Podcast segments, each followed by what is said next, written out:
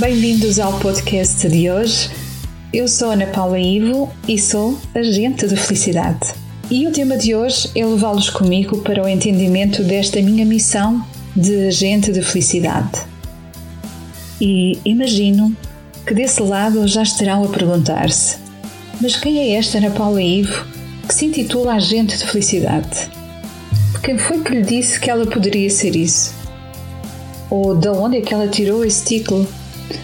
Então, eu vou ter o maior prazer em partilhar convosco este caminho que me fez chegar até aqui, até esta possibilidade de ser agente de felicidade. E desejo sinceramente que a nossa conversa de hoje também possa inspirar, quem sabe um dia, também ser um agente ou uma agente de felicidade.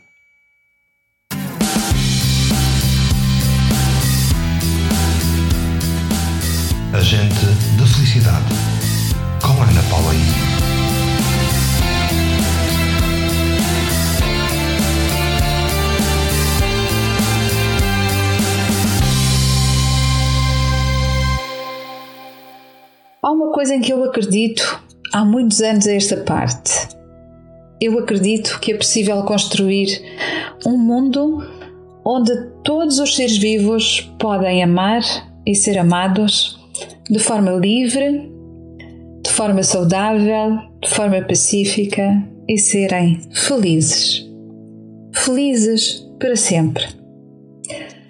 Há quem diga que parece uma utopia, porque olhando o mundo à nossa volta, não é exatamente isso que nós constatamos. Então, é preciso fazer um esforço. E é esse convite que eu vos faço. Que por instantes façam um esforço para me acompanhar nesta conversa e vamos pensar juntos como é que podemos mudar a vida.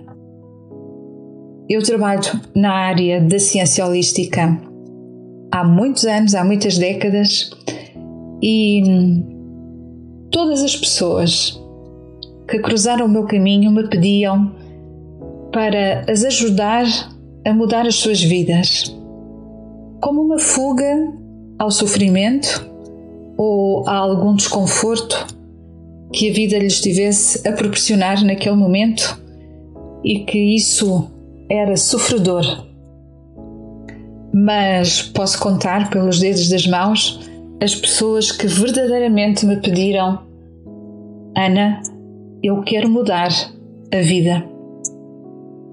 Mudar de vida é fácil, mas mudar a vida exige consciência, exige esforço e exige uma escolha muito especial. E essa escolha é cortar aquilo a que eu chamo o cordão umbilical com a sofrência. Explicando melhor, a sofrência é um estado de sofrimento permanente. E o cordão umbilical é a dependência desse estado permanente de doença. Quer seja uma doença superficial, uma doença mais simples, algo tratável mais rapidamente, a doenças mais profundas, quer sejam elas doenças físicas, doenças psicológicas, doenças mentais, doenças emocionais e até doenças espirituais ou energéticas, tanto faz. É preciso fazer um esforço para cortar esse cordão umbilical graças a sumidades que foram grandes cientistas no seu tempo, como Freud, Carl Jung, Maslow e tantos outros psiquiatras e psicólogos que se, que se dedicaram décadas durante o século passado, que não está assim tão longe, no século XX, que dedicaram décadas das suas vidas, ou fazendo mesmo das suas vidas um sacerdócio para estudar as causas que, na verdade, estão por detrás ou fomentam esse estado mental que leva à dependência do sofrimento. É evidente que temos que olhar a história. E a história diz-nos que mais de meio século do século passado, desde o início do século XX e durante o século XX, nós passámos em guerra. E isso traz realmente um fundamento para as doenças mentais, porque traz uma carga de sofrimento feroz, muito stress, famílias uh, separadas, desamparadas, uh, sociedades destruídas, atos de violência de grande agressividade e, obviamente, que a carga do medo se transforma em trauma. E são esses traumas que são transgeracionais. Os nossos bisavós falavam desses tempos, os nossos avós já falavam desses tempos, mas já de uma forma de maior sobrevivência. E passaram para os nossos pais a necessidade de ter em vez da necessidade de ser. E essa comunidade científica, que foi extremamente importante porque, graças a ela, nós hoje sabemos tudo, ou quase tudo, sobre o que está na base das doenças mentais, dos desvios do comportamento e dessa necessidade de estar em permanente contacto com o estado de sofrência, chamadas doenças mentais, desde as mais ligeiras às mais profundas. Graças a essa comunidade científica, nós hoje sabemos muito sobre as doenças mentais, mas sabemos tão pouco ou quase nada sobre o potencial humano. Graças a esta pandemia que nos assolou há dois anos, esta parte, tivemos a oportunidade de parar essa roda do hamster, a oportunidade de parar essa roda de sofrimento. Ah, mas vocês vão dizer-me, Ana, mas como parar a roda do sofrimento se morreu tanta gente, se tantas pessoas foram contaminadas? Claro, as pessoas que mais estavam ligadas ou que mais tinham fortalecido consciente ou inconscientemente, o seu cordão umbilical com a sofrência foram os que mais sofreram com a pandemia. Mas agora nós já estamos, não fora da pandemia, mas já estamos um pouco mais descansados relativamente à pandemia. Até parece que estamos a viver uma normalidade. Que não é uma normalidade, também não é a antiga normalidade, eu diria que continua a ser uma grande anormalidade. Como agente de felicidade, olho para tudo isto com os olhos colocados no futuro. Num futuro que não está tão longínquo quanto isso. Já sai, já sai. Desse lado vocês já estão todos a pensar: Ana, não deves viver no mesmo mundo que nós, porque à nossa volta está tudo a desmoronar-se. Estamos com uma guerra depois de uma pandemia. Como assim? Há futuro. Muitas pessoas não conseguem ainda olhar para o futuro, ver o futuro. Há quem tenha perdido a fé, e há quem tenha também perdido o desejo de continuar a viver. E por essa razão as doenças mentais dispararam a uma velocidade vertiginosa durante a pandemia, porque o ato de, de, ficar confinado nos levou novamente para aquelas memórias transgeracionais. Mas, como tudo na vida, há sempre os dois lados da mesma moeda. Nós podemos continuar a alimentar esse cordão umbilical da sofrência ou podemos fazer o tal esforço para sair daí e nos encaminharmos para um estado de pacificação, para um estado de liberdade, de podermos amar em liberdade todos os seres vivos, libertando-nos das críticas, libertando-nos do apontar as falhas, o que está mal, o que, o que falta, o que está errado e deixarmos de uma vez por todas essa, esse hábito do pessimismo. E não vou falar da ditadura da positividade, eu vou falar de otimismo. É claro que eu vou falar de, de sermos, de como sermos positivos, de como pensarmos positivos, de como pensarmos, sentirmos, produzirmos e criar novos comportamentos mais positivos, libertando emoções mais positivas. Essa é a minha grande missão enquanto agente de felicidade. Ensinar a humanidade inteira. E vocês vão desse lado voltar a dizer-me: a humanidade inteira são muitos milhões de seres humanos. Isso mesmo. Eu acredito que, um por um, se eu puder tocar uma pessoa de cada vez e se essa pessoa puder levar essa missão consigo e tocar outra pessoa, nós não vamos precisar de um século para mudar a nossa mente e cortar esse cordão umbilical com o sofrimento.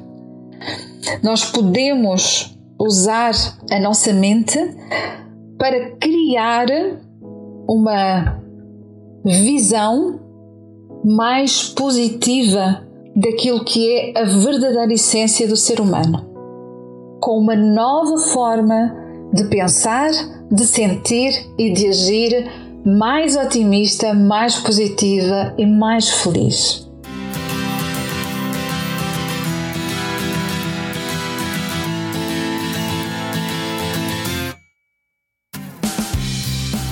Estudar a psicologia positiva, as forças e as virtudes de caráter foi o maior presente que eu recebi da vida. Porque em 2018 eu comecei a sentir o cansaço e a desacreditar das terapias. Para mim, as terapias eram pensos rápidos, em que as pessoas que se viam muito aflitas, muito doridas pelo seu sofrimento, me vinham procurar para buscar ajuda para sair rapidamente, fazer uma fuga rápida e radical àquele sofrimento. Mas não me pediam para mudar a vida. E eu percebi que alguma coisa de errado estava a acontecer. Então resolvi desistir. Não desistir do ser humano, porque isso para mim é impossível. Eu amo o ser humano, eu amo todos os seres vivos e acredito que o ser humano é o ser mais brilhante que pode existir não só no planeta, mas no complexo universal a que o nosso planeta pertence. E por isso eu acredito no ser humano. O ser humano é criado por uma engenharia, de uma inteligência absolutamente ímpar. Por isso a nossa vida aqui a nossa vivência aqui nesta vida não pode ser para sofrer. É impossível nós termos nascido para sofrer. E esses cientistas, essa facção da ciência que criou a psicologia positiva, que é um movimento, a psicologia positiva não é uma área da psicologia tradicional, é um movimento de felicidade. Estamos a falar da felicidade autêntica, de uma felicidade que é real, de uma felicidade que é verdadeira, não a felicidade temporária, porque isso todos nós temos. Uh, estamos num convívio com amigos, o prazer de estar com a família, de fazer uma viagem, alcançar um objetivo, uh, de criar alguma coisa de novo, termos uma motivação durante algum tempo, mas e depois, quando tudo isso acaba, como é que nós ficamos? Precisamos rapidamente de criar novamente outros momentos em que nos sintamos felizes, porque de facto esta felicidade que nós aprendemos a viver à custa do cordão umbilical da sofrência é uma felicidade temporária, mas não é uma felicidade autêntica. Ela não é verdadeira, ela não é real, ela não é, acima de tudo, duradoura, não é para sempre.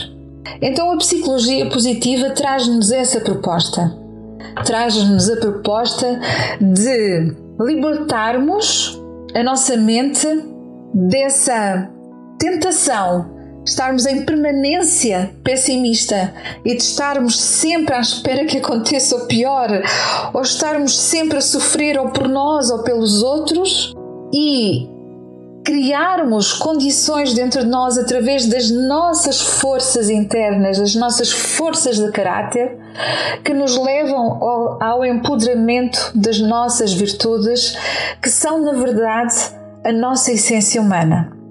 Esta facção da ciência que estuda e que criou o movimento da psicologia positiva pela mão do Dr. Martin Seligman, que foi nomeadamente o grande presidente da Associação Americana de Psicologia, foi quando ele chegou a esse cargo que ele implementou a psicologia positiva para criar pessoas mais felizes, porque pessoas mais felizes elas constroem sociedades mais equilibradas, sociedades mais adequadas, são mais empáticas e são, acima de tudo, mais criativas e são também muito mais humanas e dão um sentido à sua vida, aumentam o sentido da sua vida. Hoje ouvimos falar muito de propósito de vida. Mas alguém sabe o que isso significa? O propósito de vida não é só fingir que não se sofre, porque minimizar o sofrimento não é deixar de sofrer. Deixar de sofrer é não sentir mais sofrimento e ficar apenas e só em conexão com a felicidade. Para isso é preciso fazermos um esforço. É, mas eu posso garantir-vos, como agente de felicidade, que é possível. É possível transformar o ser humano, é possível transformar a mente humana, é possível transformar a vida no planeta. Erramos. Sim, errar é humano, mas nós aprendemos com os erros em vez de criticarmos, de procurarmos as falhas, de procurarmos a falta, de, de vivermos com medo de não ter, vivemos apenas para ser. E há uma coisa que eu tenho a certeza absoluta e que vocês vão com certeza concordar comigo: é que não há nenhum ser humano nesta vida que queira realmente sofrer. Não estamos exatamente a criar uma nova crença, mas estamos a falar de espiritualidade cientificada. A espiritualidade científica é quando nós controlamos a nossa mente. E ao controlar a nossa mente, nós podemos fazer então esse esforço de nos libertarmos da sofrência para vivermos a felicidade autêntica. É esta a esperança que eu quero deixar ficar hoje neste podcast. Vocês agora certamente poderão estar a perguntar-me, ok Ana, mas explica lá como é que isso se faz.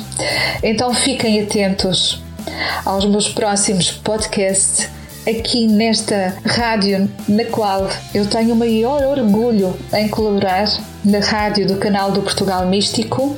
A partir da próxima segunda-feira poderão contar com o podcast Agente de Felicidade, todas as segundas-feiras às 21 horas.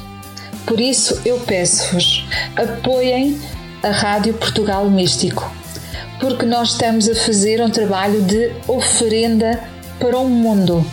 Nós não fazemos um trabalho gratuito, nós fazemos um trabalho de oferenda. Apoiem a nossa rádio Aqui na, no canal da Rádio Portugal Místico encontram variadíssimas formas de poderem contribuir para que esta rádio continue a manter-se. Ela é fruto do esforço de muitos profissionais com amor, por amor pela humanidade, que são todos os ouvintes que estão desse lado. Por isso, vou despedir-me, desejando que hum, tenham todos uma semana muito feliz e que o vosso coração possa ser preenchido de felicidade. Fiquem então com o meu carinhoso abraço e até para a semana.